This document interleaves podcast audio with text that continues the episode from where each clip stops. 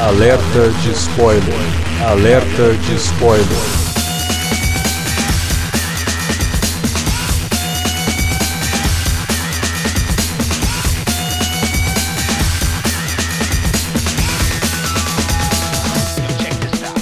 Olá, amigos! Eu sou o Alexandre e esse é o Alerta de Spoiler. No programa de hoje vamos comentar O Beco do Pesadelo, novo filme do Guilherme Del Toro, que adapta um livro de, dos anos 40, lá de 1946, e que já tinha sido adaptado antes numa versão em 1947 para cinema, que a gente vai talvez falar um pouquinho dela também rapidinho ali. Comparações sempre acontecem, né? Para falar de O Beco do Pesadelo, tá aqui com a gente Davi Garcia. Pois é, cara, finalmente falando de novo de um filme do Guilherme Del Toro, né? Tem quanto tempo que é o último? O último dele foi qual? Foi o.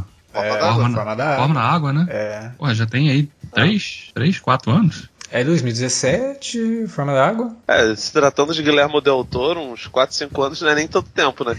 É, a gente tem até que, que comemorar que tá falando, tá falando de um filme dele, né? Porque ele entra num monte de projeto, toda vez que aparece alguma coisa Sim. assim, Guilherme Del Toro pode dirigir tal coisa, vai ficar, ah, não vou nem criar expectativa, porque vai demorar pra caramba isso pra sair, às vezes nem sai. Mas a gente tá vendo o Beco do Pesadelo chegando aos cinemas do Brasil em 2022 e ainda esse ano a gente vai ver outro filme dele. Pois é, é? pois é. Então, que era um projeto também antigo dele, que ele queria muito fazer, finalmente tá levando para frente que é o Pinóquio, né?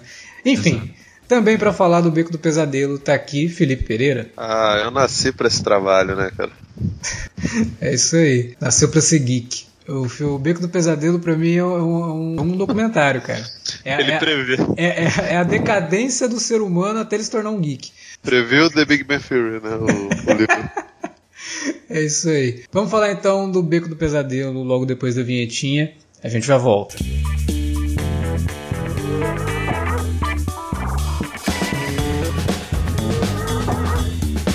Agora ficou mais fácil ajudar o Cine Alerta a manter o conteúdo no ar e a produzir mais podcasts. Além do padrim.com.br barra cinealerta, onde você pode escolher um valor e contribuir mensalmente e ainda participar de um grupo secreto no Facebook para ter acesso antecipado aos programas, você também pode nos ajudar toda vez que for comprar aquele livro, filme, quadrinho ou o que mais você estiver precisando. É só entrar em cinealerta.com.br/ofertas e conferir uma lista sempre atualizada das melhores ofertas disponíveis na Amazon e em vários outros sites. Você também pode encontrar produtos relacionados aos temas dos podcasts e o melhor, qualquer compra feita a partir partir de um link que você abriu no nosso site já garante uma ajuda pra gente. Ajude o Cinealerta a continuar produzindo esse conteúdo que você gosta. padrim.com.br barra Cinealerta ou faça suas compras a partir de cinealerta.com.br barra ofertas. Fique agora com o podcast.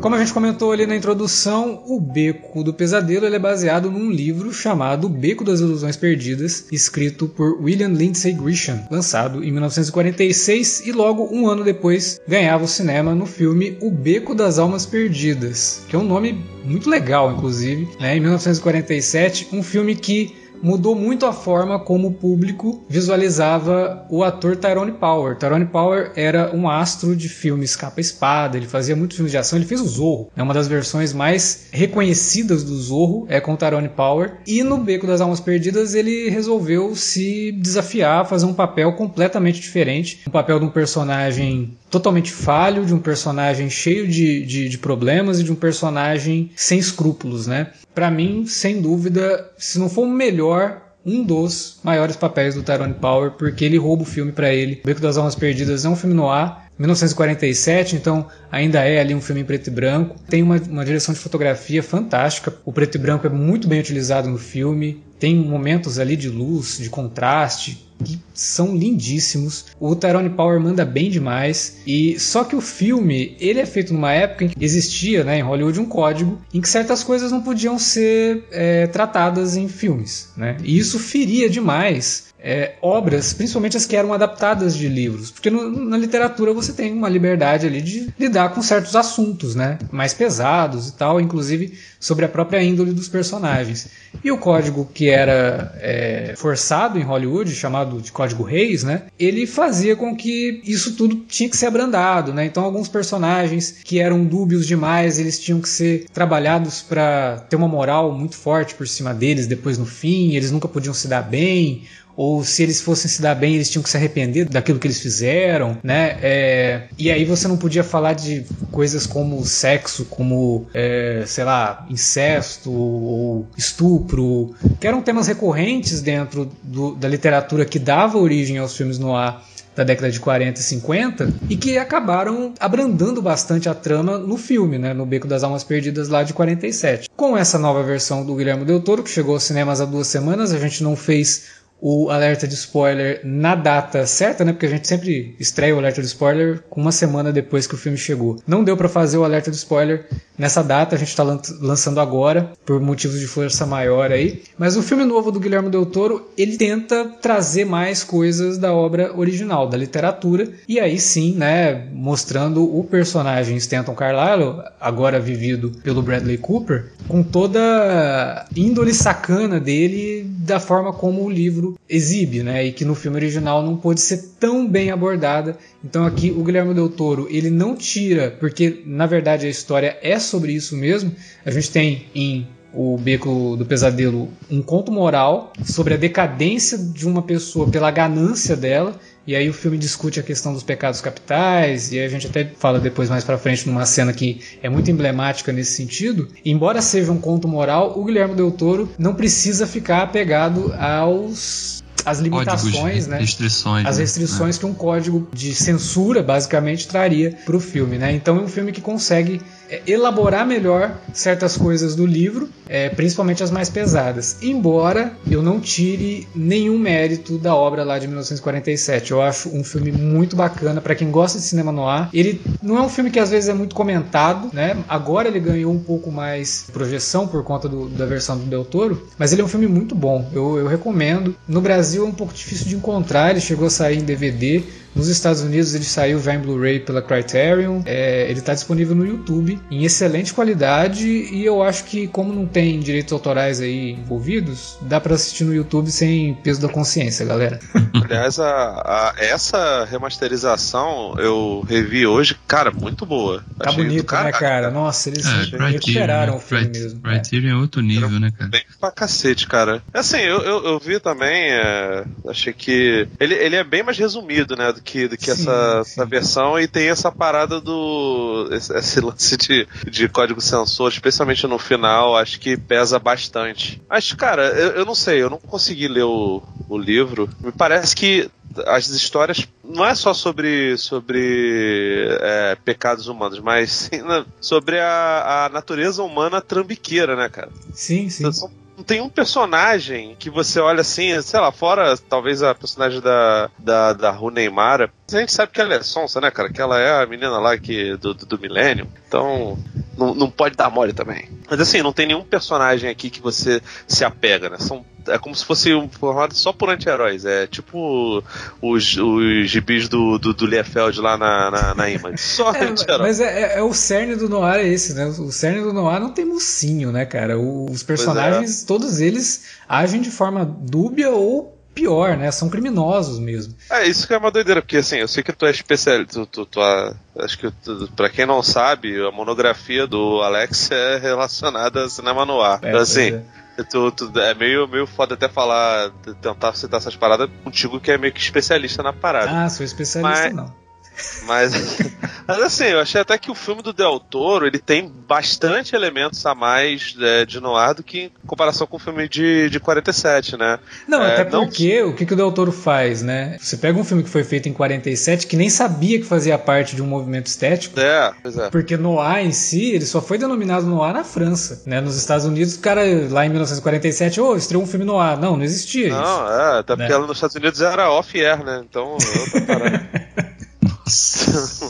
Mas assim, até, não só a questão da personagem da, da Kate Blanchett, né, que faz Muito a, mais fome fatale a- do que a original, né? Tá maluco? A Kate Blanchett, meu irmão, eu acho que ela, se ela fizer o, o, o Lula, ela vai ser femme fatale, né, cara? Que ela, é- ela é maravilhosa, cara. Mas é isso, né? O, o, o Del Toro ele pega, como ele sempre faz, né? Ele pega as influências dele que vem de todo lugar, vem dos quadrinhos, vem do cinema, vem da literatura, vem de obra de arte e joga tudo, constrói aquilo dentro de uma estética que também é referencial ao cinema. Então é muito mais fácil para ele fazer um filme mais noir agora em 2021 do que em 1947, onde não era, né? Não um tinha- não movimento, tinha referência, tinha essa né? referência. O pessoal só estava fazendo os filmes naquela base, né? Aqui ele usa referência estética ao ponto de soar até um pouco mais estilizado do que realmente era, né? Então ele força a pegada lá, por exemplo, quando eles entram no prédio onde tem o escritório da personagem da Kate Blanchett, né, da Lilith, é, é tudo muito art deco, tipo, é mais art deco do que qualquer coisa que fosse art deco naquela época, mas porque é toda uma estética e o Doutor ele trabalha muito o elemento estético, né? E nesse filme, inclusive, depois nos créditos lá, deu tempo de ver o nome de um quadrinista muito bacana, que é o Guy Davis, que já desenhou muita coisa do Hellboy, né? Então, Hellboy, Del Toro, tá tudo, tá tudo em casa, né? E o Guy Davis também tem uma pegada muito de Art Deco, tanto que ele fez a série para Vertigo do Sandman, na época lá que era o Sandman daquele da máscara de, de gás, né? Que era Ah, já dentro do universo Sandman pós New Gaiman, né? Mas aí teve uma série dentro da Vertigo lá que era do Sandman Teatro do Mistério, que nu- nunca foi publicado integralmente no Brasil, mas é muito bacana, porque se passa lá naquela época, então tem todo aquela, aquele visual mesmo, se É você o- pegar os quadrinhos do, dessa época aí, cara, é tudo, é muito, muito o que a gente vê no Beco do Pesadelo, né? Então é o visualmente, Sandman, do, é o Sandman da, da Liga da Justiça que, que aparece. da sociedade, né? A Sociedade da Justiça que é do, do, do Run, do, Jo, do Jeff Jones. Isso, isso, que é o, é o Wesley Dodds. Maneiro, cara. É. E, então é muito isso, né? Então, visualmente, o Beco do Pesadelo, pra mim, assim, cara, é uma viagem que você não quer que o filme acabe. Em termos de estética, é maravilhoso. Eu adoro. Bom, é- eu sou putinha do Guilherme Del Toro. Todo mundo já sabe disso. A gente já tem um Ah, todo podcast aqui falando da, da filmografia do Del Toro. Ele não tinha feito o,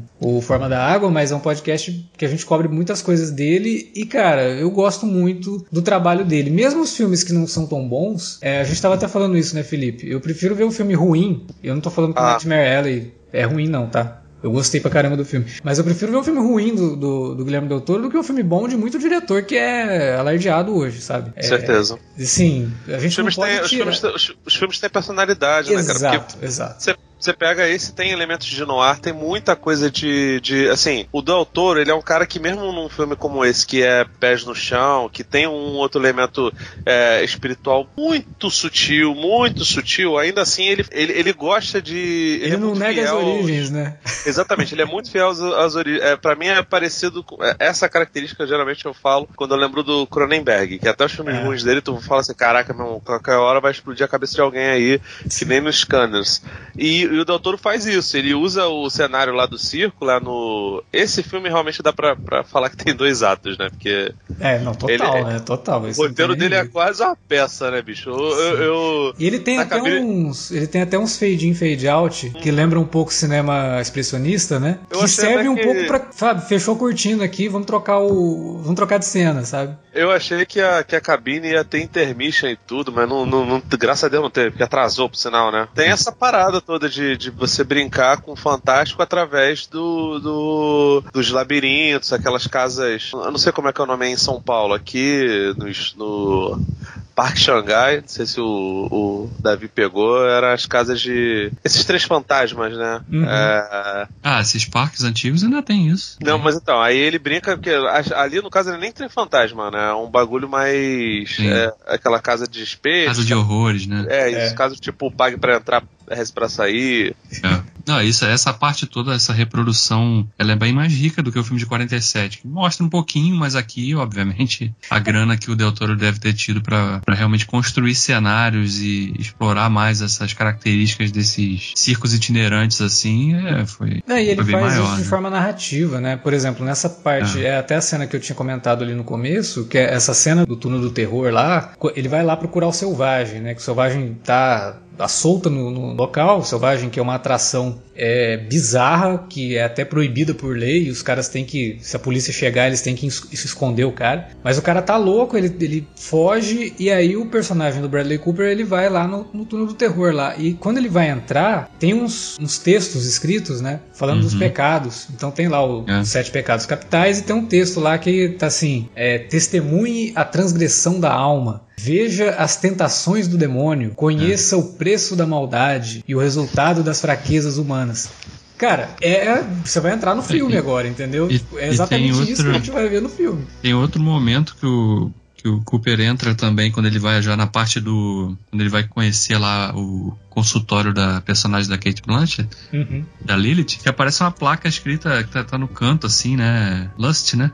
Sim, Luxúria, né? É. E é uma outra, que é, o outro elemento que, que acaba arrastando ele para decadência dele, né? É, Porque que é a história pecado, é sobre. Sim, exatamente a história é sobre a ascensão e a queda, né, de, do cara, né? Porque a gente. E aí acho que vale até pontuar já a principal diferença, né? Meio que a gente, como a gente, os três aqui, a gente assistiu o, de 47 e o de agora, o de, do Del Toro, e no de 47 fica, cria-se uma, uma ideia dúbia do personagem, né? No início você não sabe que o cara é um, um golpista, canalha, que vai fazer tudo para que tiver alcance dele para passar por cima e obter alguma vantagem. Porque ele começa já no circo, né? A gente tem ele ali sendo introduzido direto direto como um funcionário do circo que ajuda ali no, nos números do casal, né, da, da Zina e do uhum. Pete.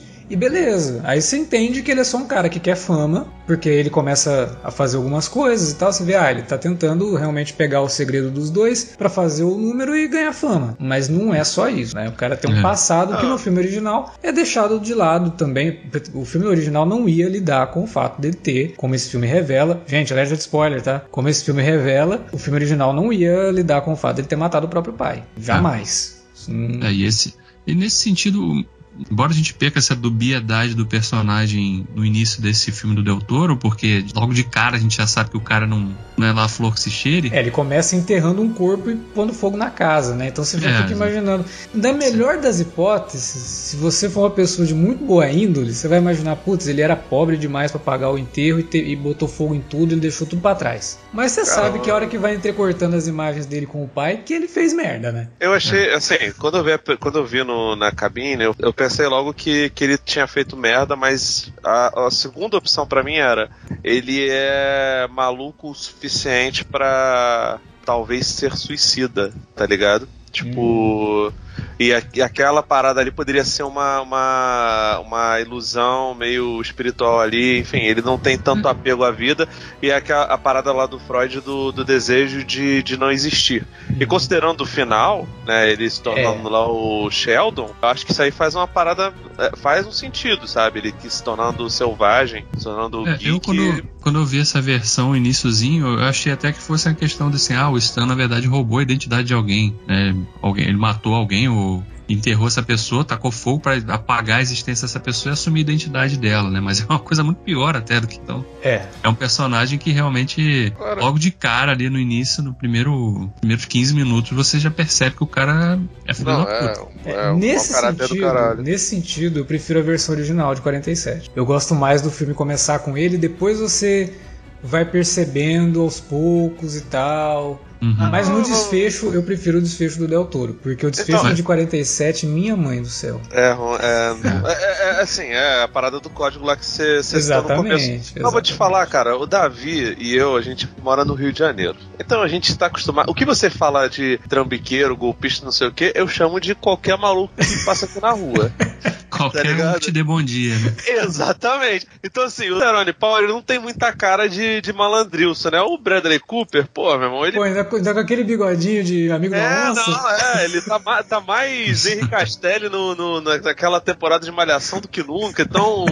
Assim, não, você já, já, já vê logo. Uh, se for nos anos 40, cara, sei lá, tinha que ser o Mazarop fazendo, tá ligado? Que beleza, não é carioca, mas, porra, é malandro, tá ligado? Mas o, o Tyrone, na época, ele, ele fazia personagens que eram basicamente mocinhos, né? Dificilmente ele fugia Sim, dessa. Pô, é o que eu falei, ele fez o Zorro. Pois é, é mas E personagens que eram bem unidimensionais também, É, né? Eram sim. personagens que começavam o filme de um jeito e terminavam exatamente igual. Então, ele nesse filme ele teve a oportunidade de fazer um personagem bem diferente que o público não estava acostumado a ver. E ele foi o buscar personagem- isso, viu? Ele que foi atrás Sim, de fazer o pessoal falar, não, eu quero fazer esse personagem e tal, porque vai ser um negócio diferente. Ele não tem nada a ver com o personagem como é descrito no livro. É, nesse sentido, o Bradley Cooper também não tem muito, mas funciona pra caramba.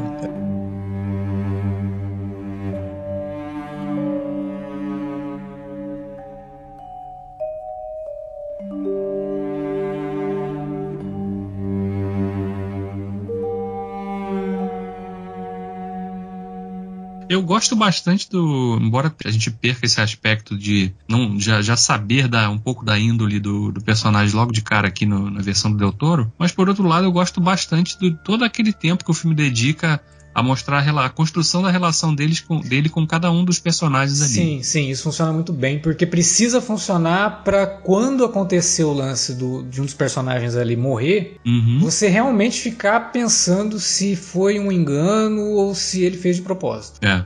Né? E, isso, o filme- e isso o filme consegue realmente trabalhar muito bem, cara. assim, É. essa, essa construção toda do, do personagem, embora a gente já saiba que ele é um, um maldito, mas você vai vendo toda, toda a relação dele com o dono do circo, relação dele com a Zina, com o Pete, né? Uma relação ali bem amistosa, né? Quer dizer, com a Zina a gente já percebe que rola uma sacanagem logo de cara, né? Sim, sim. Ele chega lá pra tomar um banho lá na casa Não, dele. é ótimo que ela toma iniciativa também, é muito, muito É. legal. E uma coisa Sim. de que ele, que não, né? E, e é uma outra coisa, uma liberdade que uma- um filme contando uma história daquele período feito hoje pode, pode ter, né? De Sim. personagens femininos que têm mais voz, realmente, mais atitude, né? Sim. São só ali, abaixam cabeça pro que o personagem masculino tá falando, né? E a aqui única gente que fica mesmo na, na, na questão da personagem mais fragilizada é a própria Rooney Mara, né? Mas porque também a mas ela- personagem pede isso. Ela é uma, É a uma característica da Molly, muito né? jovem, não É, teve uma muito. menina. é. Perdeu os pais, né? Foi, É, foi criada ali naquele completamente, ambiente. acho completamente condizente, cara. Até porque, Não, e- tipo assim, a gente tá falando do filme, é, ele se passa nos anos 40 mesmo, né? Sim, Sim. sim, sim. Tanto Cara, ele, ele você cita precisa- eventos né, dos anos 40, ele cita ali a questão É. do Hitler, cita a entrada na É, guerra. verdade. Então, assim, ele precisa situar de alguma forma qual é a normalidade das pessoas, né, Sim, cara? E, sim. Enfim. Não, mas a, a, a questão toda de dar mais voz às personagens femininas, o destaque que a personagem da Kate Blanchett tem nessa versão é muito maior. Do, a personagem ganha muito mais cores aqui, Sim. literalmente, né? No Sim, caso. sim. Mas ela, ela é realmente. Ela, lá você. você de- no primeiro filme, no filme de 47, você leva um tempinho pra perceber que ela tá aplicando um golpe no, no, no Stan, né? Que é uma Porque- coisa que eu gosto muito também. Sim, é, Porque é, é, um- é uma é um- das forças do filme, né? Porque a hora que você percebe, você fala, caramba, ela também, né? Tipo, Uhum. ele não, ele tava tão cego. E aqui o filme o original também tem, mas esse eu acho que pega mais essa questão, né? Dele fazer o número dele sempre com a, com a venda, né? Sim. E é realmente ali que ele tá com a venda mesmo, porque ele tá tão cego pela fama, tão cego pelo sucesso que ele tá tendo, que ele começa a se comportar da forma como a Zina e o Pete falaram pra ele, cara, você não pode chegar nesse ponto. Se você chegar nesse ponto, você se perde, né? E é aí que eu falo que tu- é o primeiro filme do Del Toro que não tem elemento sobrenatural. Mas de certa forma tem. É, né? ele brinca, né? Por- com- exatamente. O filme É dele é um- um conto de precaução, é o cautionary tale que o americano gosta de, de falar. Falando. Ah. Então é meio que assim, cara, você tá mexendo com umas coisas que você não entende muito bem. Então não força a barra, sabe? Você vai enganar Exato. o cara, engana até certo ponto, mas não É. força. É, o problema. Ele nunca sabe qual é a linha, o limite que ele tem que Exatamente. traçar ali, né? Então ele Não, sempre mas dá- é, é, é o que eu tava falando lá do bagulho de ser carioca. Porque se ele fosse do Rio, ele saberia que isso aí é, é- é a clássica brincadeira do compasso. Que você tem que ir até, sabe, faz a brincadeira do copo, beleza. Compasso tu não mexe. Que você não sabe o que, que o espírito vai, vai fazer. Mas, sinceramente, cara, eu acho, eu acho maravilhoso, inclusive, que no começo já se estabeleça que ele é sujeito mau caráter, porque aí vai de encontro. A gente tá fazendo piada com esse lance da, da, da alma do, do, do carioca, e aí eu vou, vou ser obrigado de novo citar isso, que é, que é aquela máxima de que todo dia sai um malandro, sai um otário. E se, se os dois se encontram na rua, é, sai negócio. E a realidade é que absolutamente ninguém, enquanto senhor da sua própria história, acredita que pode ser um otário. Ah, não, claro. O malandro só existe porque o cara que tá sendo enganado, ele acha que ele é malandro. Acha que ele é malandro também, é. Entendeu? Mal- Pois é, então assim, e, e assim, a real, cara, é que nesse mundo de cão, Não adianta, cara. Sempre vai ter um, eh, como diria o Qui-Gon lá naquela cena maravilhosa um do, da. Ameaça Fantasma, sempre tem um peixe maior. Cara, é, o trambiqueiro, ele se acha espertão e ele sempre cai na parada por ele querer, sabe, atalhar as coisas, por ele ser ganancioso, por ele querer é, enriquecer de maneira ilícita, é, pegar atalhos, essas coisas todas. E o personagem do, do Stanton, ele é exatamente isso. Sim. Ele, ele se aproxima de um, de um grupo de circo, ele vai ouvindo ali, é, ele, ele pega vários mentores extremamente antiéticos, assim, completamente imorais. O único, por incrível pareça, acho que eu, vou até corrigir uma parada que eu falei lá no começo, não é só a personagem da Rooney Mara que, que é inocente, não. A, a outra pessoa inocente do, do filme é o Pete. Ele é um sujeito crédulo, a gente não sabe se foi um contato de fato ou se ele achou que, era, que a energia era pesada demais, independente de, de questões espirituais. Mas enfim, como ele estava tratando de sentimentos muito pesados, ele resolveu recuar e ele lida com, com as questões ali de, de adivinhação e precisa beber o tempo todo, se dopar o tempo todo. Porque ele não é Pra- um sociopata, né? É, porque, tipo assim, porque ele percebe que aquilo dali é um negócio extremamente é, horrível, Uhum. longe demais da, da, da, da questão lúdica e tal. É um negócio que mexe com o sentimento das pessoas, mexe com o íntimo, mexe com o sentimental, e ele não se sente confortável com, com aquela situação. É, E já tem- o, o você não- Stanton não vê motivo nenhum pra não continuar, sabe? Ele, pra Sim, ele não ele- tem limite, não. Ele não. É, é, Ele, inclusive, Enquanto eu estiver ele- enganando o cara aqui, beleza, né? Ele, ele não vê nenhum, nenhuma trava moral mesmo. É. Então É o porque- Pete, ele precisa ficar bebendo pra ficar é, se É dopando. Ao mesmo o- tempo, isso conversa também com uma, uma raiz de vício, que é muito forte no, no, no, no Stanton, tá ligado? O que me faz pensar que talvez aquela coisa do. é, essa simbologia da casa pegando fogo e tal, também tem a ver com, com o lance do, do alcoolismo.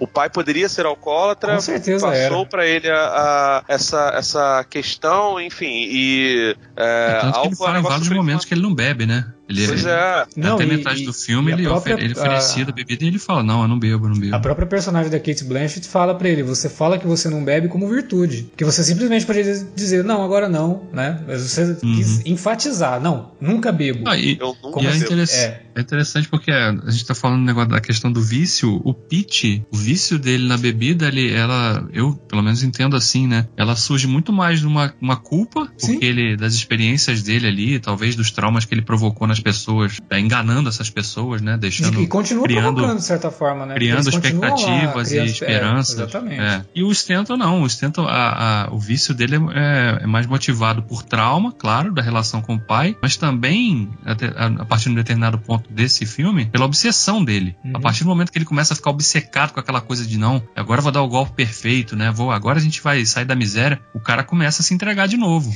Mas É ele se entrega não é só pelo, pela ganância, mas também pela soberba, né? Porque É, ele, ele gosta de E ser. ele acha que é fácil fazer aquilo, né? É, não, e ele gosta de impressionar. Então, quanto mais impressionada a pessoa fica com o que ele tá fazendo, é a massagem do ego que ele precisa. Porque em determinado ponto lá, né, depois lá tudo acontece, ele já é o cara famoso e tal. A personagem da Rooney Mara fala pra ele: pô, você tinha que ter parado ali.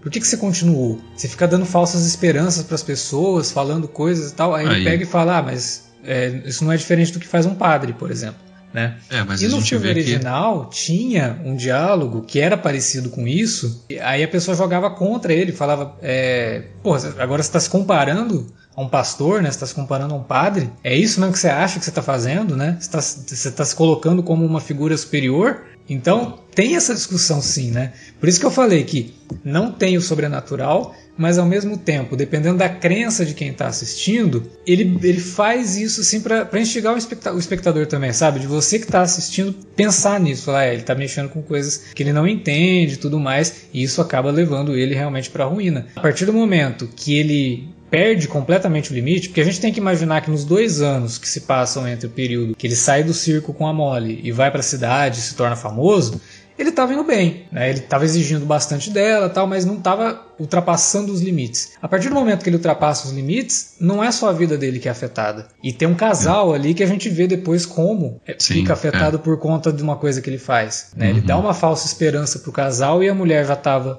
completamente fora do pino, né, por conta da, da perda do filho. E aí ele pega e fala: Não, o filho de vocês fala para vocês aqui que ele tá esperando vocês lá no céu. Ela tava em Berbe, né, cara? Então. Sabe, sabe, sabe qual é o lance também? É, ao meu ver é o seguinte, eu fiquei é, refletindo sobre isso, até porque essa cabine foi uma loucura. Primeiro que foi a primeira cabine que eu fui no ano e eu, eu tava bem desacostumado, nem queria ir, eu só, só que quando eu recebi e vi que era do Del Toro, eu falei, não, pô, vou, né? Até porque eu sabia que eu não, não ia conseguir ir no cinema e aí resolvi ir. E antes da, da cabine, a assessora ela pediu pro pessoal pra. Ah, se vocês quiserem conversar sobre o filme, falar o que vocês acham, estão mais convidados. E aí uma menina na cabine falou assim: Não, pode ter certeza que eu vou lá tal. Eu evito essas coisas, porque, enfim, eu não gosto de falar sobre o filme assim que eu acabei de ver. E eu não gosto de conversar, especialmente com os colegas, porque eu ainda não escrevi, não tinha escrito, é, não tinha participado é. de podcast. Então, se eu vou escrever, se eu vou participar de podcast, eu prefiro manter, manter o mais neutro possível pra, sabe, falar só do que, do que eu tô pensando. Não, eu não leio a respeito, eu não vejo o que as pessoas falaram, não faço nada disso. E no final das contas, essa reação que a menina na cabine teve, né, que respondeu a assessora, é, me lembrou muito uma atitude dentro do filme. O nosso querido Stanton, ele fala lá que todas as pessoas têm alguma história para contar, todas as pessoas têm alguma história particular, alguma coisa que aconteceu na vida delas ou que faz parte da vida delas e que elas precisam vocalizar. As pessoas são naturalmente carentes. Uhum. Todo mundo tem algum irmão que morreu, uma mãe, tio, sabe? Uma pessoa próxima, uma pessoa querida que, que praticou algum algum mal, seja ele pequeno ou grande, assim, sei lá. É, hoje, por exemplo, quando minha mãe morreu, não tem muitos anos, boa parte das minhas reflexões sobre as minhas atitudes com ela passam por questões de culpa. Às vezes por coisas bobas, sei lá. Talvez eu tenha dado uma resposta atravessada pra minha mãe, que hoje em dia, penso, botando em perspectiva, eu falo, caramba, eu fui um tremendo imbecil, não devia ter feito isso. E no final das contas não é nada demais, porque, enfim, é, coisas assim acontecem, né, cara? A gente não é perfeito o tempo todo, especialmente com, com os nossos pais, né? A gente não percebe que pai, papai e mamãe são para sempre. Mas a gente, enfim, é humano, né? Faz parte dessa, dessas coisas. Então, assim, por que eu tô falando dessas duas coisas? Primeiro, porque o, o Bradley Cooper no filme, ele o tempo todo acha que está acima desse sistema. Que ele não é carente não precisa desse tipo de coisa. A gente vê esse choque acontecendo, especialmente quando aparece lá a personagem da Kate Blanchett, né? Que ela... Não, e ele nitidamente é carente, né? Tanto que a Kate Blanchett pega e vira isso contra ele. Fala, cara, pois você é. tá a todo momento procurando uma figura paterna. Pois é, e, e assim, e no final das contas ela consegue até driblar o a questão do vício que ele é, vivia falando que não, não cairia, ele cai exatamente por um golpe de vaidade, porque, enfim, ele é um sujeito casado, bem casado, pô, com Neymar, né, cara? Maravilhosa ela. E ela fazia tudo para ele, cara. Tipo assim, ela, ela beijava o, o, o chão que ele pisava, tá ligado? Mas ainda assim ele, ele segue um sujeito extremamente imbecil que não consegue, sabe, segurar minimamente. Ele, ele não consegue nem manter a fidelidade conjugal que ele prometeu lá no começo do filme pro, pro, pro Hellboy que faria, tá ligado? Uhum. Mesmo Hellboy falando que ia meter a porrada nele. Ele, ele acaba partindo pra, pra, pra cima disso e se prova tão ou mais frágil do que todas as pessoas que ele, que ele enganou, então ele não é, é um malandro nem nada do gênero. E, enfim, e lá no começo também eu falei, quando você passa por, por uma grande perda, você fica pensando nos pequenos pecados que você cometeu. E aqui no filme, eu não sei se isso está no livro, né? Na, na, versão de 47 isso não é muito, muito presente, mas aparentemente o Pete ele ficou louco e precisava se embebedar pra caramba por conta de causas de pessoas mais simples, né? Irmã que perdeu o irmão e que não conseguiu falar para ele que eu amava, é, coisas sim, desse nível. Sim. Coisas de cidade a... pequena, né? Não tinha nada muito complexo ali. Eu acho que não é nem só coisa de cidade pequena, Alexandre. É coisa de gente mais simples mesmo, sabe? Aparentemente, os é. pobres, eles têm uma, uma, uma condição de pecado menor. Porque os ricos, a exemplo do sujeito lá, que esqueci agora o nome, o. O que contrata ele no final? É, que é o. Que é o. Que inclusive tá completamente diferente, cara. Que ele tá com a, com a, com a peruca que eu demorei a reconhecer ele, cara. É o, é o Jenkins, Richard Jenkins. Isso. Ezra Grindle. Isso. Grindle, Grindle. O, o Jenkins tá completamente diferente no filme. Tá maravilhoso, por sinal. Tá, tá, tá muito bem. E você percebe que os pecados dele são muito piores do que, do que o que a gente tinha visto até aqui, né? O Stanton, inclusive, ele, ele não ele, ele envolve né, a, a esposa dele, a personagem da Rooney Mara ali, é, sem saber que a parada que ele tava lidando era muito mais pesada. É um person o personagem dele é um personagem que não tá em busca de, de redenção, né? Porque quando ele começa aqueles papinhos lá, o Stan começa aqueles papinhos, ele olha, eu, o que eu fiz é muito grave, isso aí não vai me, sabe, não vai me levar pro céu. Mas assim, até ele percebe que, que tu vê que ele, ele dá um recuo, sabe, quando o, o Ezra começa a falar. É, até ele chega num, num ponto que, que, que, não dá. Então, assim, eu, o filme ainda faz esse comentário: que os pecados do, do, do como o rico é, aparentemente tem mais liberdade da sociedade para fazer to, toda sorte de merda, que ele pode comprar, os, o, comprar juiz, comprar justiça, comprar tudo, é, os pecados vão aumentando de grau, sabe? É, sim, sim. Eu achei foda esse não, tipo de, de, esse de paralelo. Né? Mas tem muito disso mesmo, né, cara? O, o, o, o, rico com essa característica sociopata, o cara que vê que não tem limites, ele faz uma merda, não acontece nada. Aí vai fazer uma merda maior. Às vezes não é nem consciente, mas ele faz. E o, limite vai, não... o limite vai aumentando, cara. E, cara, o Del Toro, eu fiquei de bobeira, cara, como ele consegue fazer um, um comentário nesse sentido, cara. De novo, acaba virando uma. E é um diretor latino, né? De novo, é uma discussão sobre o capitalismo e como o capitalismo consegue comprar até a inocência. Porque o sujeito jamais, sabe? Ele era um homem poderoso, né, cara? Magnata mesmo, sei lá, devia ter um monte de outras empresas ali. Mostra ele numa fábrica, né? Porra, quando, é, a primeira cena que o Stan vai lá visitar ele, porra, caraca, a dimensão daquele troço ali, só o tamanho daquela parede ali, fábrica de, ser de avião, aquela porra. Era muito grande, cara. É mais um elemento visual muito foda desse filme, que é quando ele chega, que aí ele vai passando pelos lugares lá, ele é revistado, né, e tal. Uhum. E aí o cara tá esperando ele lá, e tem uma cadeira no meio da sala, é a sala enorme, umas sombras. Sim. No fundo, girando, assim, no negócio girando. Cara, que aliás, ambientação, que, que cenário, sabe? Que direção de arte que tem esse filme, cara? É... A direção de arte é fantástica e a fotografia é idem, né? Que é do Sim. colaborador do. Já, já tinha colaborado com ele na Forma da Água, no, naquele filme anterior lá do. É um, é um diretor de fotografia dinamarquês, né? Dan, Dan Lo é. Lost. Lo é, ele fez. Lausten. Dan Lausten. Lausten. É. É, ele, o diretor de arte você tinha trabalhado com o Del Toro já também? Como eu te falei, o desenho de produção é do Guy Davis, mas a direção de arte eu não sei exatamente se é do de quem já trabalhou com o Del Toro, mas normalmente é, viu? Porque ele traz muita gente que já trabalhou com ele, assim. Por isso que os filmes sempre têm ah, uma, uma unidade visual muito grande, né? As partes da repartição são muito parecidas com, com o laboratório onde estava preso lá a criatura do Lago Sim. Negro, cara. É, o, o Dan Lostsen trabalhou com o Del Toro até no Mimic, cara. É, é. É. Não, e, e para quem não conhece, de repente, tanto assim os filmes do Del Toro, mas vê filmes mais populares, talvez, é, a fotografia do John Wick, que é uma, um aspecto sim, muito forte sim. do filme, é, é, dele também, é desse mesmo cara. É do segundo em diante, né? É, do, do segundo do primeiro terceiro. é de um outro cara lá que até é. fez direção de fotografia do, de algum outro filme que a gente discutiu há pouco tempo que eu tinha comentado, que era do cara. E o Dan Lawson também é o diretor de fotografia do Pacto dos Lobos, o Christoph Gans, lá do comecinho dos anos 2000, uhum. aquele filme bacana com o Mark uhum. da Cascos. Porra, eu tô louco pra ver esse filme quando sair numa resolução alta aí, porque esse filme é visualmente muito bonito, cara, não só pela construção dos cenários e da direção de arte. Eu tô bem curioso porque ele foi lançado lá nos Estados Unidos, tá, tá tendo algumas é, exibições lá em preto e branco. Ah, é? Pô, é, tomara, hein? E eu... Que role uma Pô, eu gostaria de ver, cara. Eu acho que ele em preto e branco Sim. pode dar assim um, um aspecto bem bacana para ele. Não que é mais, né? É, eu fiquei é. imaginando algumas cenas ali em preto e branco, porra, deve ficar bem bonito, cara. Porque chora Zack Splitter, né, cara?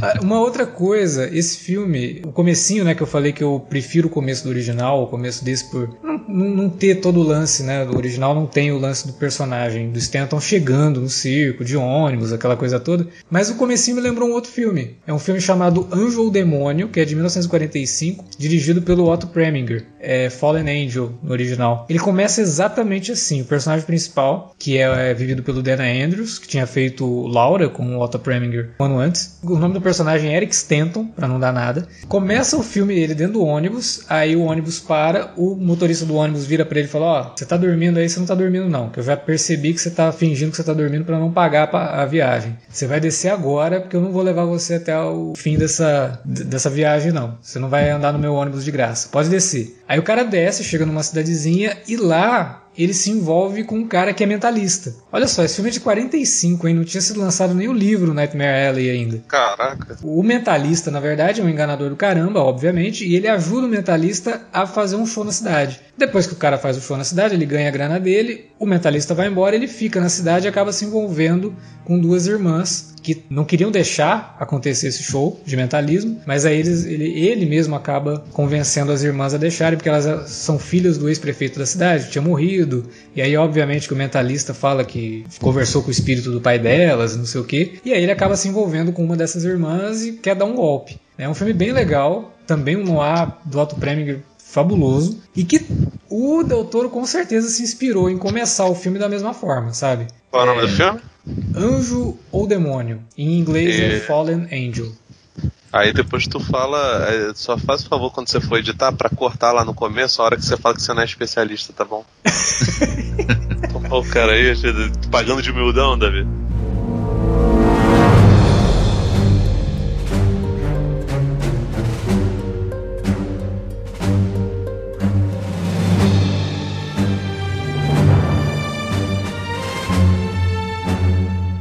Vocês falaram dessa abertura, cara, a cena dele no ônibus ainda, né? Porque a gente vê ele entrando no ônibus, É, ele tem uma encostando a transição cabeça. na janela, né? Porra, Porra, foda pra caralho muito aquilo, bonito, cara. Muito bonito. E tem muita coisa que o Del Toro faz aqui na, na mão, não é efeito. Esse daí é um efeito, obviamente, né? De É. computação e tal. Sim. Mas tem muita coisa que o Del Toro faz aqui que é efeito prático e tal, do jeito que ele gosta, né? Uhum. Aí é bom, cara.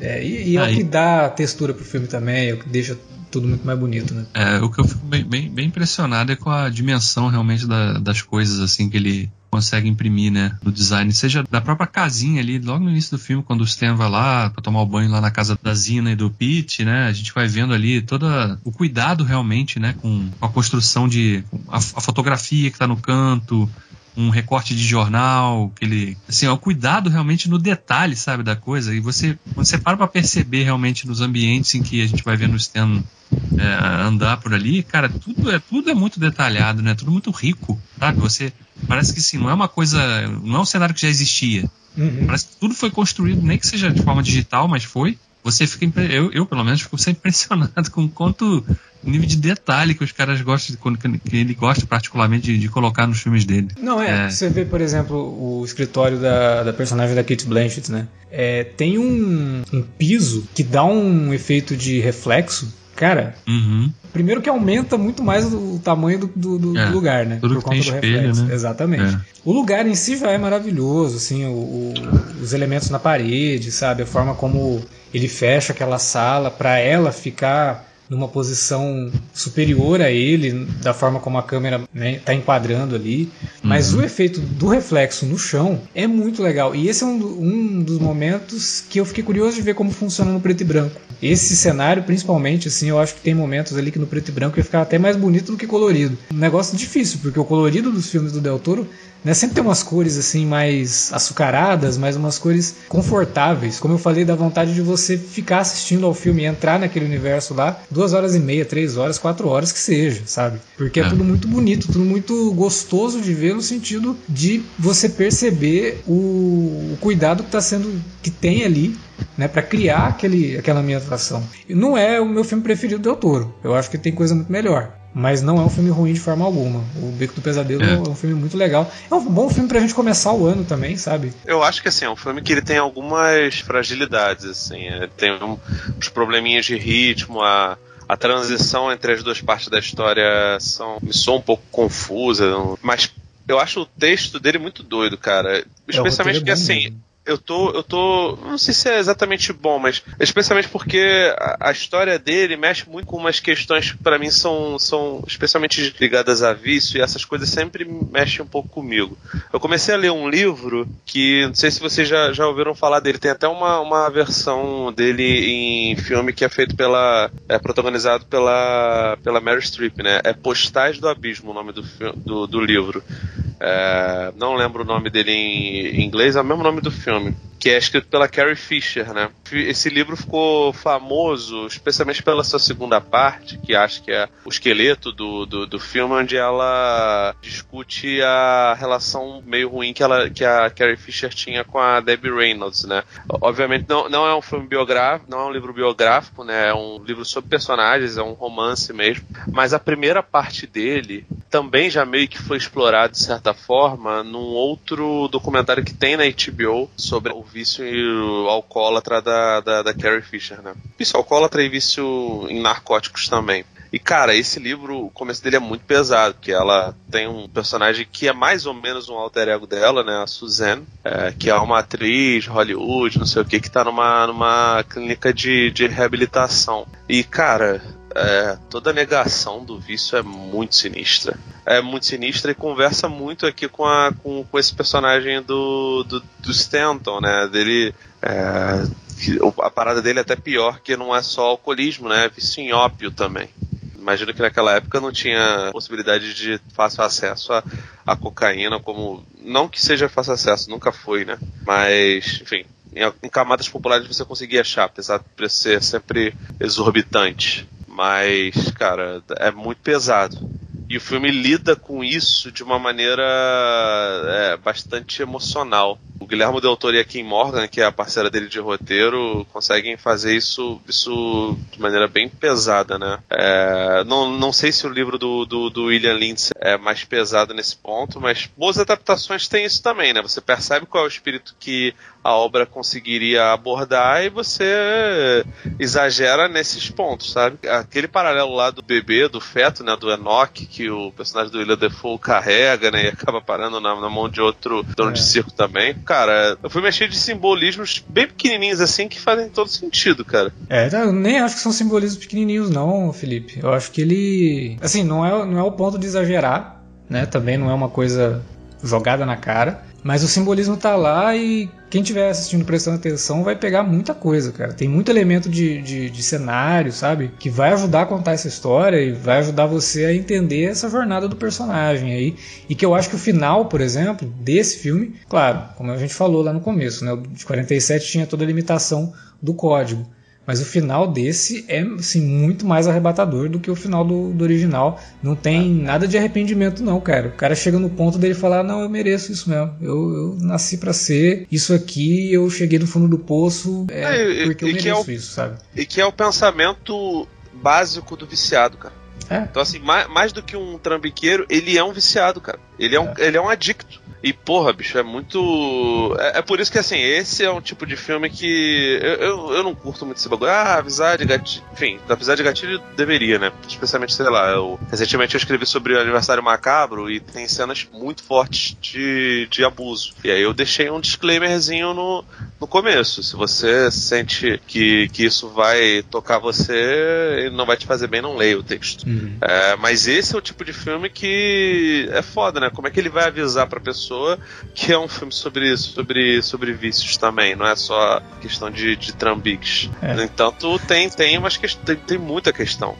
E, pô, cara, isso daí eu achei foda. Achei uma grande sacada do, do Del Toro, achei bem corajoso. E, cara, o filme é cheio de atuações boas. O Cooper tá foda, a Kate Blanchett tá um animal também. Não, é... ela não é. Ela é chovendo molhado elogiar, né? Porque pois a mulher é. não consegue fazer nada que ela não se destaque, mas, assim. Ela, mas, é assim, incrível, até, tem uma até, presença até, de tela que é. Até papéis pequenos, cara. Porque, pô, Sim. o Willa Defoe, ele não tá num, num, A gente acabou de ver ele no, no Homem-Aranha, onde ele tem um destaque grande pra caramba, mas ele tá muito bem, a Toni Collette tá bem, pra cacete. Puta, puta merda, cara. Essa mulher, eu, eu, acho ela maravilhosa, cara. Eu acho ela muito subestimada. As pessoas não, não dão devido valor a, a Toni Collette. Até o Ron Pilman, assim, que é um cara mais character actor, ele, ele manda bem, sabe? É, o Holt McCallany, que, que faz papéis pequenininhos e tem um papel pequeno aqui, ele tá muito bem. Cara, é, é O próprio foda. David Strathairn, que faz o Pete, Pô, a cena lá que ele. Realmente, a, a, última grande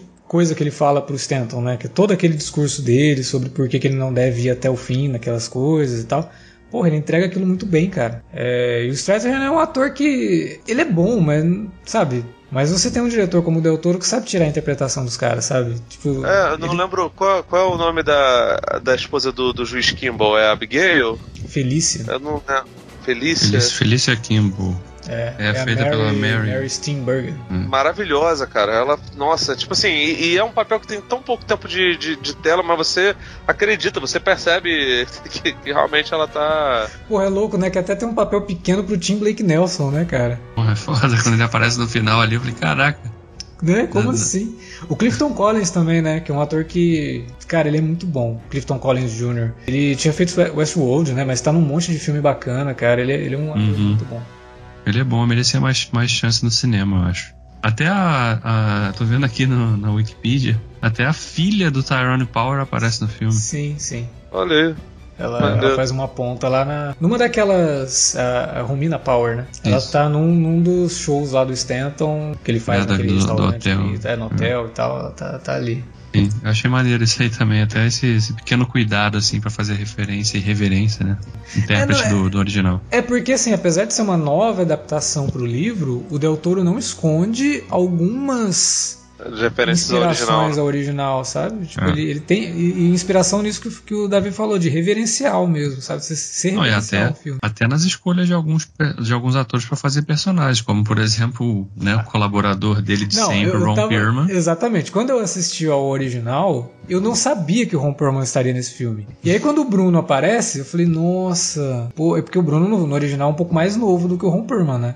É, Eu olhei assim e falei, putz, se o Doutor tivesse feito esse filme antes, o Ron Perlman com certeza pegaria esse papel, né? Mas hoje, sei lá, o Ron Perlman tá com 70 anos, acho que não, não, não seria. Aí, não, é o Ron Perlman mesmo, tá lá fazendo o Pois é. personagem. Porque, cara, não tem como. A hora que você vê o personagem original lá do filme de 47, é a cara do Ron Perlman, cara. O nome disso é atuação, cara. É, Não tem é assim que jeito. funciona.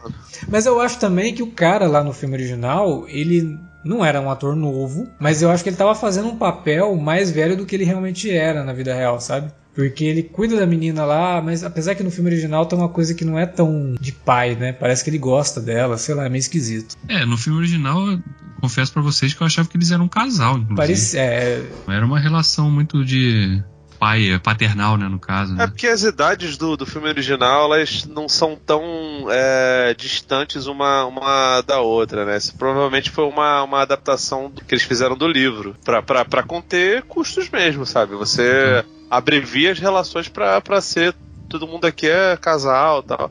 Até porque a galera é de circo, né, cara? Pessoa nômade, pô, você não tem muito como fazer laços com as pessoas. Arranjar uma pessoa solteira num, grupo de nômades é foda, né, cara? é, ou pode ser que o Del Toro tenha ajustado a idade de todo mundo só pra dar esse personagem pro Ron Perlman.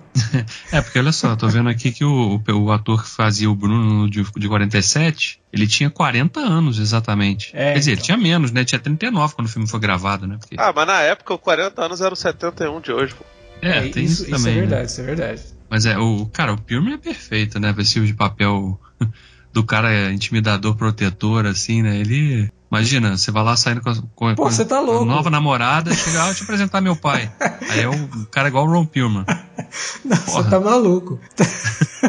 Primeira, primeira olhada torta do cara, o cara, ah, acho que vai dar não, hein? Você tá, você tá doido. O cara pergunta ah, qual é o time de futebol que você torce. Primeiro você, você retruca perguntando qual que é o que o senhor torce. Porque só pra eu saber, assim. Mas de fato, né? O elenco também é, é- é muito bom. E o Bradley Cooper é, é um ator que tá sempre tentando, sabe, fazer coisas que Ah, ele é desafiem ele, sabe? De É, eu nunca gosto- ficar preso à mesma coisa. Ele tá Eu sempre tentando sair sempre, disso. eu sempre acho bizarro que o Bradley Cooper. Eu conheci o Bradley Cooper na, na série Alias, né? Sim, sim. Porra, eu falei, cara, a evolução desse maluco. É, é era um isso, papel cara. coadjuvante de uma série de TV. Era uma bobinha, né? Pra muita gente. É, mas, porra, onde o cara chegou. Nossa, antes de eles, ele tinha aparecido em Sex and the City, fazendo participação lá, assim, sabe? Tipo, Sim, sim. Coisa pequena também, aí depois foi pra eles, que teve um destaque maior, mas ele era coadjuvante total, né? E fazia só o cara bonitão, né? Em eles, assim, não tinha. O amigo da protagonista. É, sabe? Não tinha nenhuma, nenhum grande desenvolvimento, assim. Não. Mas eu, eu, eu gosto muito do trabalho dele nesse filme aqui também. Tem uma, uma coisinha só que me incomoda, que eu acho que ele forçou um pouquinho pra fazer aquela voz mais pra dentro, sabe? Ele quase não mexe a boca quando ele fala. Hum. Então tem, tem momentos que é difícil de entender o que ele tá falando, se você não lê a legenda. É, porque ele, ele fala mais assim, sabe? É porque ele tem um, so- É. ele carrega um sotaque meio, meio sulista também, né? Não- Sim, mas ele, ele fala mais. É, uma coisa do personagem dele, né? Pra, É. Manter aquela aura de mistério e tal, mas não, Isso é ele não culpa- fala de forma tão expansiva, né? Ele fala Eu mais. acho que isso é a culpa do bigode, Davi. Pode, pode ser. Vai ver que o bigode tava caindo muito, né? Não podia abrir muito a boca, senão caiu o bigode, então. É. Mas, cara, é... apesar de ser um filme que estreou em dezembro, né? é, lá, lá fora, pelo menos está estreando agora no começo aqui no Brasil, agora em janeiro. Como eu falei, é um bom filme para começar o ano, porque janeiro normalmente é um, é um período entre safra, Curto, né? né? É, É. não tem muita coisa. É um, Ainda mais com a, com a Omicron aí, cara. Boa parte das É. coisas sendo, sendo adiadas, né? Eu sei que vocês estavam muito afim de ver Morbius. Nossa. Porra. Ah, nossa, a gente podia estar gravando sobre Morbius e estamos aqui falando do filme do Del Toro, hein? Que Pois evolução. é, mano. Caramba, né, velho? Vacilação, hein? Mas a, a- a trilha sonora também é bem bacana, porque ela foge muito, apesar do filme ser todo referencial e reverencial no ar, ela foge muito dos clichês do noir, né? É.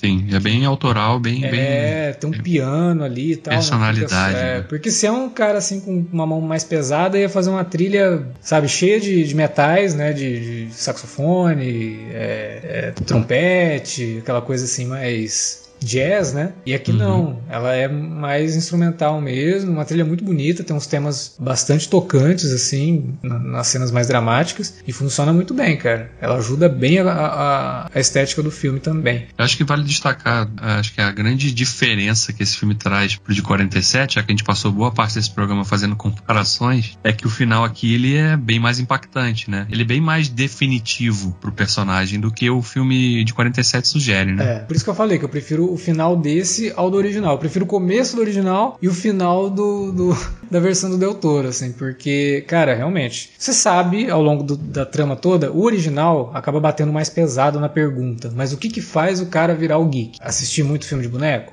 Pode ser. Mas o que ele fica perguntando o tempo todo é o que que faz o cara se rebaixar isso, né?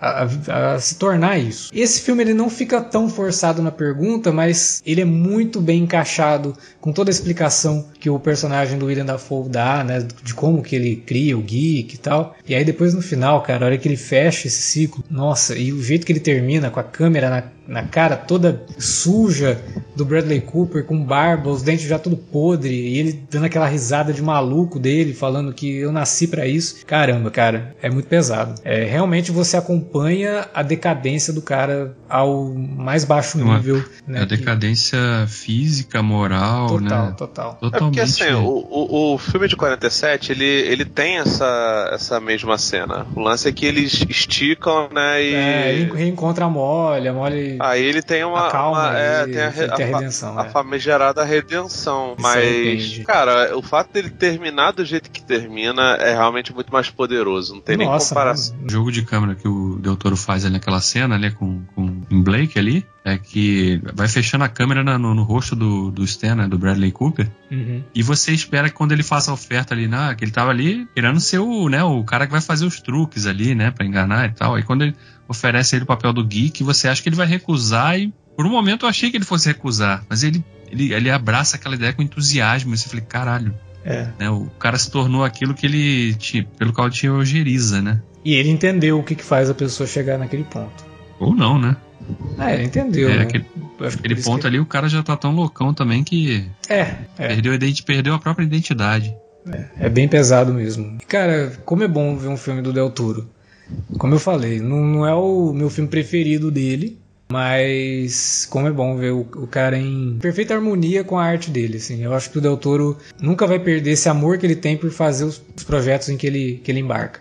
É um diretor que, apesar de demorar muito para fazer os filmes, abandonar projeto no meio do caminho, é um cara que toda vez que tem alguma coisa nova dele é motivo da gente ficar maluco pra assistir e conferir na melhor qualidade possível. O Beco do Pesadelo, cara, é o que o Davi falou. Tô, não vejo a hora de ver isso em 4K, com Dolby Vision e sei lá qual outro. HDR cantando no, no talo aí. Pra Cara, e a versão em preto e branco. Eu espero que a versão em preto e branco chegue aí É. de alguma forma. seja- né? Tomara que. Sabe, sabe qual é o grande problema disso aí? Hum. Não criar muita expectativa? Esse filme é da Disney, cara. A Disney É, não tá Disney lançando tá- tá bosta zoando nenhuma lá, nem lá fora tá É. lançando coisa com, com capricho. Não, qualquer coisa, se não lançar, é só a gente tirar a cor da TV. Aí, quem sabe? Vai vai dar pra ter.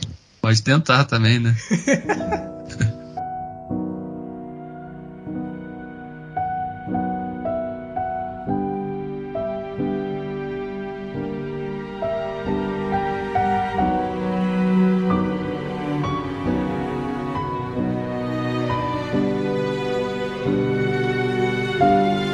Bom, era isso que a gente tinha para falar sobre Beco do Pesadelo, novo filme do Guilherme Del Toro.